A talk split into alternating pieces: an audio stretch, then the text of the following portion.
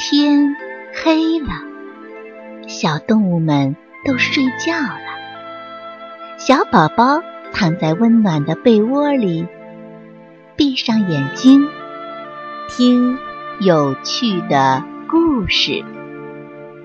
宝贝，晚安。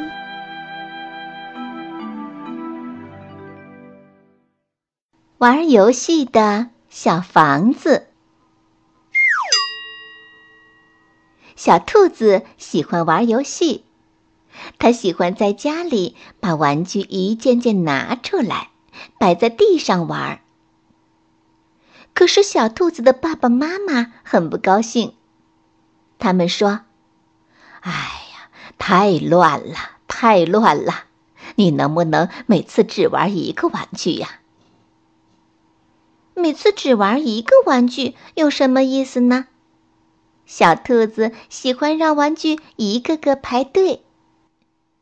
小兔子好想有一座属于自己的小房子，可以在里面自由的玩游戏。兔爸爸指着草地上的一堆木板说：“小兔子，爸爸把这些木板送给你，你自己盖一座玩游戏的小房子吧。”小兔子好高兴啊！他马上跑到草地上，开始动手盖小房子。小青蛙知道了，它是小兔子的好朋友。小青蛙跑过来说：“小兔子，我来帮你盖小房子。”太好了，小兔子高兴地说：“我要把房子盖得大大的，我们一起在里面玩游戏吧。”小青蛙也好高兴啊！嘿呦嘿呦，小兔子和小青蛙一起盖小房子。小猪看见了，它跑过来问：“嗯，小兔子、小青蛙，你们在干什么呀？”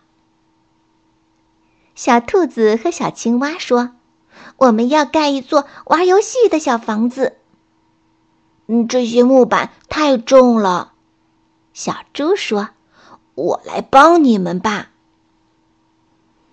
它是一只很热心的小猪，力气也很大。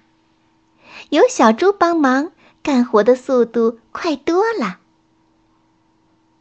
小猪拿着一块大木板说：“哎呦，这块木板上有个很大的洞，该扔掉它吗？”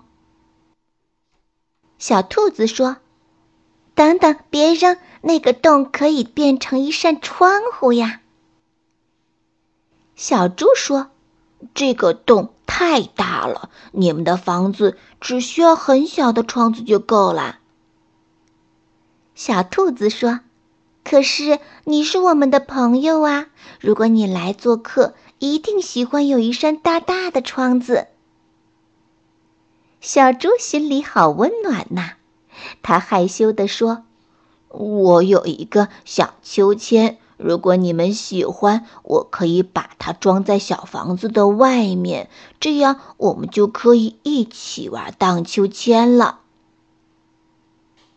太阳快落山了，小兔子的妈妈来找小兔子，她吃惊地说：“哟，你们真的在盖小房子呀？”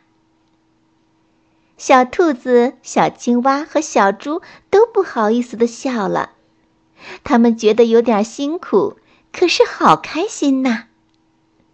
嘿，明天、后天还有大后天，好朋友们一起继续加油干吧！能玩游戏的小房子，在大家的努力下，一定能够盖好的。